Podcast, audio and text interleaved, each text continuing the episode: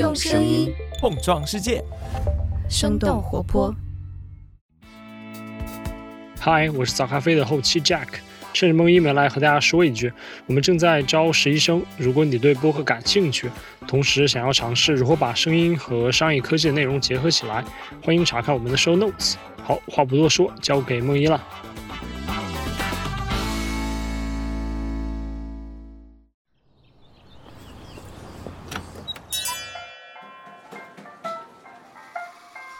您的生动早咖啡好了，请慢用。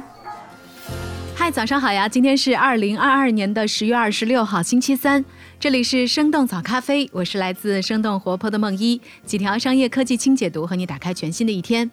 喝水已经成为我们现代人最关注健康的方式之一了。现在市面上各种品牌、各种概念的瓶装水也是越来越多。有来自高山湖泊的，也有地下深泉的，有天然气泡的，也有烧开了再装瓶的，甚至还有泡了一整根人参的。这个市场的商业竞争十分激烈，瓶装水也曾经成就了娃哈哈的宗庆后和农夫山泉的钟闪闪这两位中国首富。最近，可口可乐旗下的 Smart Water 聪明水也进入了中国市场。这些瓶装水的厂商为了销售产品，到底讲了些什么样的故事？为自己的水增加了怎样的价值呢？我们今天的清解读就与此相关。在这之前，我们先来关注几条简短的商业科技动态。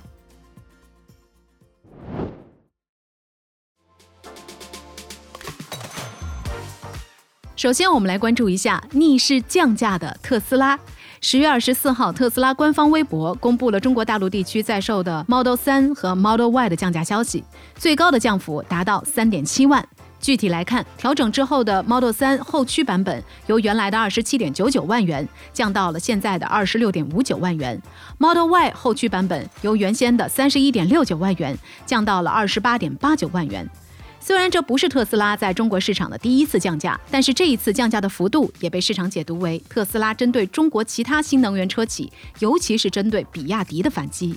与此同时，特斯拉刚刚公布的三季度财报也反映出他们需要通过降价这一剂猛药，在中国市场获得更高的销量。二零二二年三季度，特斯拉总营收超过了二百亿美元，其中中国市场营收超过了五十亿美元，占公司总营收比例的百分之二十三点九，仍然是特斯拉在全球的第二大市场。尽管特斯拉今年三季度营收同比增幅高达百分之五十六，但是和他们以往的增幅相比，特斯拉今年的增长有所放缓。不单反映在三季度营收没有达到市场预期，也反映在汽车的交付量方面。特斯拉在财报当中表示，公司降低成本的努力和额外的本地化采购和制造是汽车可负担性的关键，使其在中国的车辆价格具有竞争力。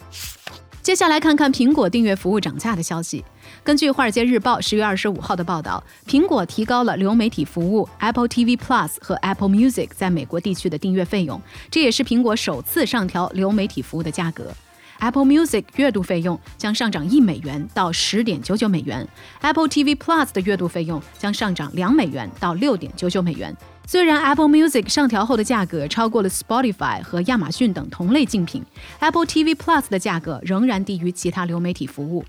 苹果公司的解释是，音乐授权成本的上升推高了 Apple Music 的价格，而 Apple TV Plus 初期的收费很低，但是用户现在能够看到数量更多、质量更好的节目和电影。最后来关注一下快时尚品牌 Zara 的新动作。根据路透社的报道，在 H&M 和 Shein 等等快时尚品牌推出自己的商品转售服务，也就是二手业务之后，Zara 也终于在上周五的时候宣布，将会在十一月三号率先在英国上线自己的二手交易平台。顾客可以在平台上获得修理、出售或者是捐赠二手商品的服务，这也标志着 Zara 正式进驻二手服装销售这一市场。根据市场研究机构 Future Market Insights 的预测，二零二二年全球二手服装市场规模预计将会达到七百一十二亿美元。在未来十年的时间里，这个市场还将会以每年百分之十四点八的速度增长。以上就是值得你关注的几条商业科技动态，别走开，我们马上和你一起来看看，为了卖一瓶水，品牌们都讲了怎样的故事。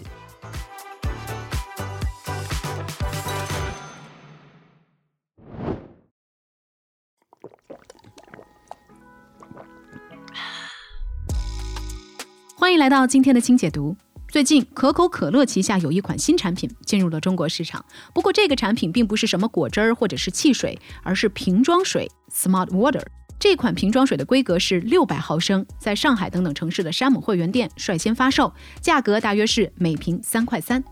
在二零零七年，可口可乐以四十一亿美元的价格收购了 Smart Water 的生产公司 Energy Brands。十年之后，Smart Water 已经成为了美国销量前五的瓶装水品牌之一，每年可以为可口可乐带来十亿美元的收入。除了 Smart Water 聪明水，可口可乐在中国还有冰露和纯悦这两个产品线。瓶装水一直以来都是一个巨头厮杀的市场，而且这个市场还在不断的壮大。中研产业研究院的数据显示，国内的瓶装水市场规模在去年就已经突破了两千亿人民币，而且有希望在二零二五年突破三千亿元的大关。根据彭博的报道，美国的瓶装水在五年之前就已经超过了果汁、汽水等等软饮的销量。在过去的二十年时间里，瓶装水是全球增长最快的饮料市场。为了卖出更多的水，Smart Water 的官方网站宣布，他们在制作过程当中通过蒸馏过程去除了大多数无机杂质之后，还添加了镁、钾、锌、钙等等成分，更加适合运动补水的场景。和并不新鲜的生产过程相比，Smart Water 在营销方面可以说是很有特点了。根据科技媒体 iFar 的报道，Smart Water 被称为时尚和科技人士爱喝的水。尽管不知道喝了会不会让人更加的聪明，不过他最知名的用户乔布斯曾经是带着它出席过产品发布会。苹果总部的自助餐厅里也供应着大量的 Smart Water，笔直的瓶身加上现代的字体，帮助 Smart Water 频频出现在和时尚相关的场合。饰演《老友记》的珍妮弗·安妮斯顿，还有扮演神奇女侠的盖尔加朵，也曾经先后担任这个品牌的代言人。I'm Jen Aniston, 在大自然中无处不在的水，在江河湖海中不断流动的水，现在成为了品牌们的现金奶牛。我们以号称有点甜的农夫山泉为例，根据网易对他们的财报分析，一瓶五百五十毫升、售价两块钱的水，生产成本大约是两毛四分钱，其中一毛五分钱是塑料瓶的成本，剩下不到四成的成本分别是瓶子里的水，还有仓储、物流、运输等等。而农夫山泉作为生产商，可以有百分之六十的毛利。无论是给人以科技和时尚印象的 Smart Water，还是大自然搬运工的农夫山泉，销售瓶装水的品牌们总是想要给消费者们讲讲水的故事。尽管这一整个商品里，水本身可能还没有包装瓶值钱，那么品牌们为了让你买下一瓶比自来水要贵上两三千倍的瓶装水，他们都讲出了什么样类型的故事呢？类型之一：水的产地。水从化学成分上来说并没有什么区别，而对于不同品牌的水来说，宣传自己的水来自于哪里就成为了一个天然的卖点。美国有一位专门测评水的口感的网红，在接受《卫报》采访时表示，天然水的味道就像是葡萄酒一样，受到地理因素、气候环境和水经过的岩石的影响，会产生不同的风味儿。追求水源地的品牌最早可以追溯到上世纪七十年代的巴黎水。在当年的电视广告里，巴黎水宣称自己是来自于法国南部，经过大自然数百万年神秘过程而产生的天然水。在广告发布之后，巴黎水在美国的销量从二百五十万瓶增加到了超过七千五百万瓶。追求水源地最夸张的，可能是英国贝尔法斯特的一家五星级酒店 Merchant Hotel 了。他们在酒店的菜单当中售卖一瓶价值二十六英镑的水，据说这种水来自一万年前结冰的加拿大纽芬兰北极冰架，会有专门的船用网来捕捉冰川上掉落的冰块，然后拿到船上进行融化。当然，国内的瓶装水厂商农夫山泉，他们主打的也是天然水的概念。农夫山泉也声称，不同水源地的水会有不同的口感。不过，根据浙商证券的研报，饮用水行业存在“五百公里半径”的说法，就是瓶装水从产地到消费者运输半径超过五百公里的话，增加运输的成本就会影响利润。而农夫山泉十大水源地恰好分布在全国的不同地区，可以覆盖不同的省份。类型之二，水的成分与消费场景。一瓶水里面最多的成分当然就是水了。尽管这句话听上去好像是一句废话，不过不同的厂商会宣传水中的微量元素和矿物质，作为自己区别于其他品牌的一个卖点。世界卫生组织的饮用水水质准则当中提到，饮用水中的钙镁的典型摄入量大约为成人总摄入量的百分之五到百分之二十，而水中的矿物元素可以部分补充日常膳食的摄入，尤其是钙和镁，可能在心血管疾病方面对人体健康存在一定的保护作用。在国内的瓶装水市场上，含有各种矿物质的矿泉水，也正是凭借着健康的标签，在一众纯净水品牌当中打开市场。以 Smart Water 为例，尽管这款产品是蒸馏水，但是经过蒸馏之后，可口可乐公司会往水里添加镁、钾、锌、钙等等元素。成分和 Smart Water 类似的还有斐济这个直接以南太平洋群岛国家命名的水品牌。除了给人以原生态的感觉，这个品牌号称他们的天然水每一升中包含十八毫克的钙、十八毫克的钠、十三毫克的镁，还有更多的电解质，可以用来替代加德乐之类的运动饮料。类型之三，更加细分的消费人群。除了水源地和成分的故事，瓶装水的厂商还在不断给自己的产品寻找更加垂直、更加细分的消费人群。农夫山泉，他们位于大兴安岭的水源地，富含锂元素。有研究显示，锂元素的摄入量和阿尔兹海默症的发病率存在着一定的负相关性。于是，农夫山泉就开发了主打中老年群体的锂水。